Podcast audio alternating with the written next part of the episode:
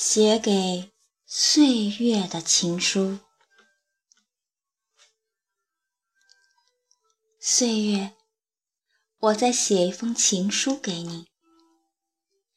我爱着你，遵循着你的规律，分分秒秒，认认真真的过。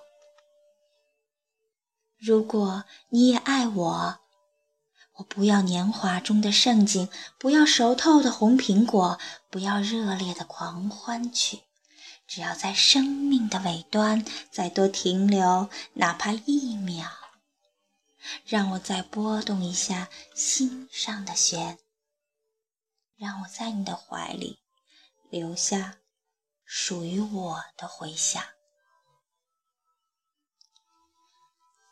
我不绚烂，但不晦暗。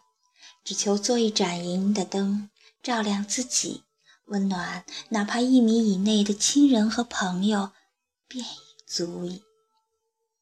我不奢华，但无穷极，只求做一条窄窄的河，滋养两岸的鲜花和野草，心便愉悦一条河的两岸。秋天长出两只脚来，一只脚着绿，一只脚穿黄。一季过去，一季来临，携着一股冷冷的香气。在岁月里，我们渺小，如同瓢泼大雨中每滴微不足道的雨点儿。风干已久的心事，遇见了这场雨，正在慢慢的膨胀。最美的不是下雨天。是曾与亲爱的人一起躲过雨的屋檐。岁月啊，无论你在我的脸上刻了多少首沧桑的诗，我都不会怨恨。你是一首长诗，我渴望得到这样的评价。岁月，无论你在我头上泼多少冷冷的霜花，我都不会哀叹。草。永远不会被冻僵，只是暂时的睡着了。无论多少创伤都会愈合。岁月有一种神奇的粘合剂，可以复原破碎的美丽。冬日的阳光正鱼鳞一样缠附在屋脊上，只要燃起冬天的火炉，火光亮起，我就会释怀。再苦的日子。也不过如此，毕竟此刻是温暖而满足的。心平气静的喝茶，漫不经心的读一些老照片。李语堂说啊，人生是由生、死、盲肠炎、疹子、香水、生日茶会而结合的，并非由有机化学和无机化学而造成的。